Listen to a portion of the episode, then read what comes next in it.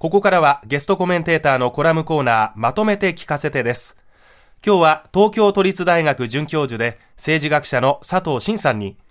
自民党と公明党の関係にきしみその背景と今後はと題してお話を伺いますが、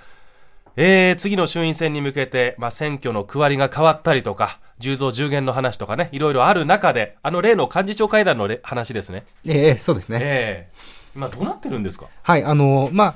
一票の格差の問題すごく大きくて、はい、あの、まあ、今回もですね、あの、10増10減、つまり都市部で、あの、まあ、区を増やしてですね、はい、選ぶ人を増やして、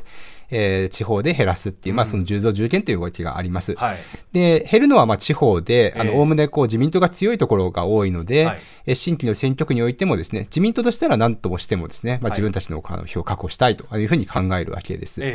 で、あの、まあ、連立を組んでいる公明党の間に、あの、候補者の調整っていうのを行うんですね。はい、まあ、当然ですけれども、同じ選挙区で、あの、二人が出てきてもですね、はい、あの、小選挙区っていうのは一人しか当選できませんから、あの、共倒れするだけですので、うん、えー、まあ、どっちが出るかっていうことを調整しなきゃいけないんですね。で、まあ、多くの場合には自民党の候補が出てくるわけですけれども、えー、公明党としても、まあ、このチャンスにですね、あの、自分のところから候補を出して、はい、自民党にも応援してもらって、当選していきたいという気持ちがあるものですから、うん、まあ、これが揉めている原因なんですね。はい、で、あの、ちなみに、あの、要するに一回ですね、あの、候補を取って当選してしまうと、はい、その人を下ろすってことはまず難しいので、今回決まったもの、この10増で決まった部分っていうのは、うまく勝ってる限りはですね、ずっと続くと考えられるわけですね。つまりここで、まあ、取り合った公明党と自民党、どっちが取るかっていうこの領地がですね、今後もずっと続くと考えると、まあ、いかにこの2つの党が今必死になっているかというのが、わかるかなというふうに思います。うん今、その、まあ、これ、どっち側の立場で語るかで、ちょっとニュアンス変わってくるかもしれませんけれど、はい、例えば自民党の側からすると、東京の選挙区って、公明党からの推薦を受けている候補者ってたくさんいらっしゃるわけですよね。はいはい、ですから、この公明党のいわゆる組織票というんですか、その、ある程度見込める票数っていうのが自民党にとっては大きいはずなんですけど、どうして今回、こういう候補者調整が難航するような雰囲気になってるんでしょうか？はい。あの、まあ、今回、揉めてる一番大きな原因はい、原因はですね、あの東京の中であの5議席増するんですけれども、あのその中に、えーまあ、当然自民党としては自分たちの大きいので、はい、自分たちからまあ多く出したいわけですけれども、まあ、一つの選挙区について、まず公明党があの自分たちの候補を出したいとい。うふうに言って、はい、まあ、それも揉めたんですけれども、まあ、一応通ってるんですね。えー、ところが、公明党はもう一つ自分たちの方で出したいと。まあ、これがあの今、東京28区というですね、練馬東部のエリアなんです。え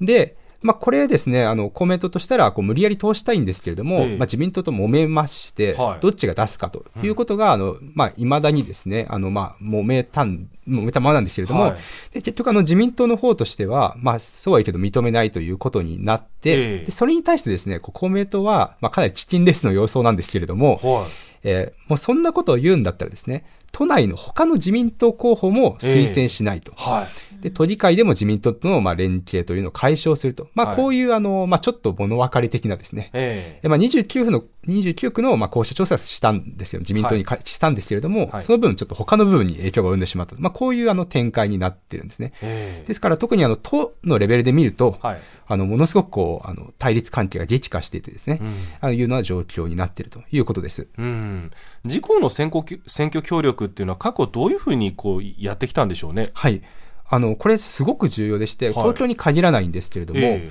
ー、えー、まあ、すごく大きな像で言いますと、はい、え自民党っていうのは、まあ、もちろん、まあ、基本的には公明党よりも多く票を持っている政党ですから、はいただその票っていうのは組織票ではあまりないのでですね、あの自民党だからとか政権党だからといって、まあ、こう、まあ、入れてくる、まあ、ものが多いので、はい、小選挙区では自民党が圧倒的に勝ちやすいわけですね。うん、ですから、まあ、小選挙区に関しては、ほとんどの選挙区で自民党が候補を出してまして、はい、え小選挙区では自民党。うん、でしかし、比例代表では公明党を応援すると、はい、まあ、こういう住み分けをしてるんですね。えーもちろんあの比例代表であの自民党に入れる、まあ、自民党の人たちもいますけれども、はい、まあ、場合によったらあの自民党の支持者であっても、公明党の方に比例代表を入れると、まあ、こういうようなことをやることで、まあ、住み分けをすると。い。うことなんですね。はい、でただ、もう一つありまして、それだとまあ比例代表の方で公明党はあまり得がないので、ええ。えー、部分的にですね、選挙区に公明党の選挙区というのを作ると。はい、公明党の支持者だけですと、一つの選挙区で勝つというのは基本的に難しいんですけれども、えー、まあ、自民党の応援も得ると勝てる選挙区があると。はい、ですから、えーまあ、大きな枠として小選挙区自民党、比例代表で一定程度、まあ、公明党を応援する。はい、で、限られた選挙区では、あの、公明党の候補を立てて、えー、そこで、あの、両党がですね、応援すると。まあ、こういう、あの、まあ、構図というのをやってるんですね。うん、はい。で、自民党の側から見ますと、一番どこで得をしているかと言いますと、えー、多くの小選挙区です。はいあの、それぞれの、まあ、公明党、まあ、多くは創価学会なんですけれども、うんうん、の、あの、まあ、支持者たちというのは、全国に広がってますから、一、人の候補を自分たち独自で当選させるだけの力はないのですけれども、えー、自民党を応援すると、かなりの票数をそれぞれの地域、うん、それぞれの小選挙区について上増しすることができます。はい、で、とりわけ、与党と、自民党とですね、えー、野党の候補が接戦になっているときに、はい。まあ、わずかだとしても、ええ、まあ、1、2、1万票程度の票がですね、はい、ボンと自民党の方に乗るとなりますと、うん、圧倒的に自民党の方が得意になるんですね。はい、で、このあの影響っていうのは実はすごく大きいわけです。え、で、あの、政治学でもいろんな推計があるんですけれども、はい、まあ、あの、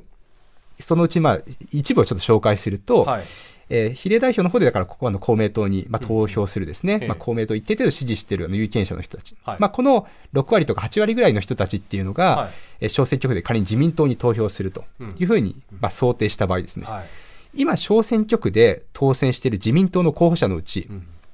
2割から、まあ、場合によったら半分ぐらいがですね、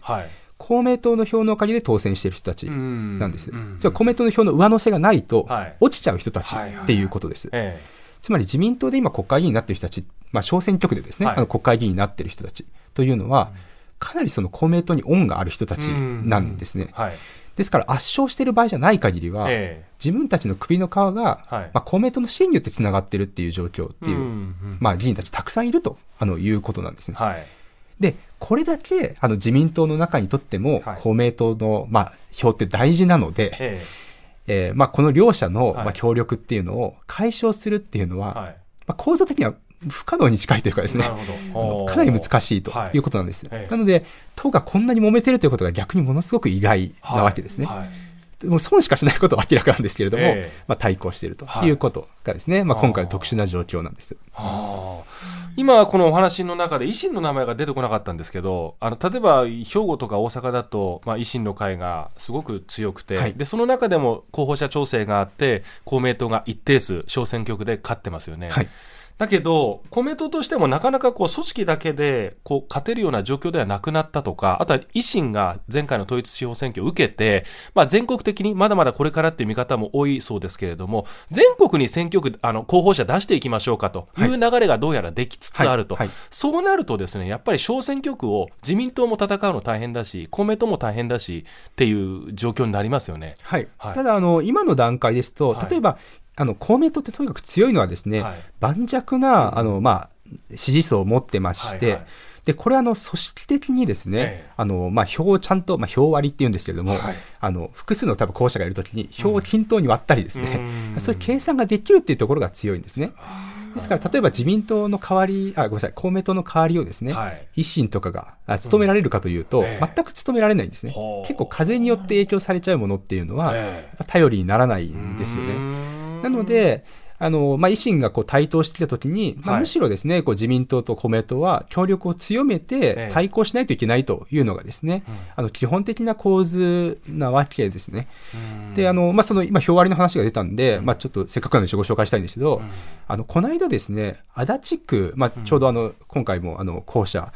のあの、まあ、新しく、選挙区が新しくできるところなんですけれども、そこでですね、あの、区議選がありまして、ええええで、この区議選の時にですね、あの自民党があの大きく大量の落選者を出したんですね。はい。え19人が立って、そのうち12人しか当選しなかったんです。で、公明党は13人出して13人当選しまして、はい、公明党が、まあ、選挙後すぐはですね、うん、第1党になったんですね。はい。はい、じゃあ、そうするとですね、公明党のがここの足立区のにおいてですね、あの強いのかというと、うん、あの得票数を合計してみますと、自民党のが多いんですよ。つまり、得票数は別に必ずしも多いわけじゃないけれども、はい、きちんと割ることができるので、はい、たくさん投票当選者を出すことができると。まあ、このですね、あの構図っていうのが、まあ、公明党の強さなんですね。なので、まあ、それがあの自公の、まあ、支えていてですね。なので、まあ、今回、いくら都で揉めてもですね、全国的にこれを波及させたいようにはするというのはですね、まあ、当たり前の流れかなという感じがします。解散総選挙ってあるのかな、しかしがちょっと分かんなくなってきたね。こんな揉めてたらなかなかできな いね、そんな感じもしますね、うん、え。今日は佐藤さんに自民党と公明党の関係にきしみ、その背景と今後はと題してお話を伺いました。今日のゲストコメンテーター、東京都立大学准教授、政治学者の佐藤真さんとはここでお別れです。佐藤さん、ありがとうございました。ありがとうございました。蓮見紀之、まとめて土曜日。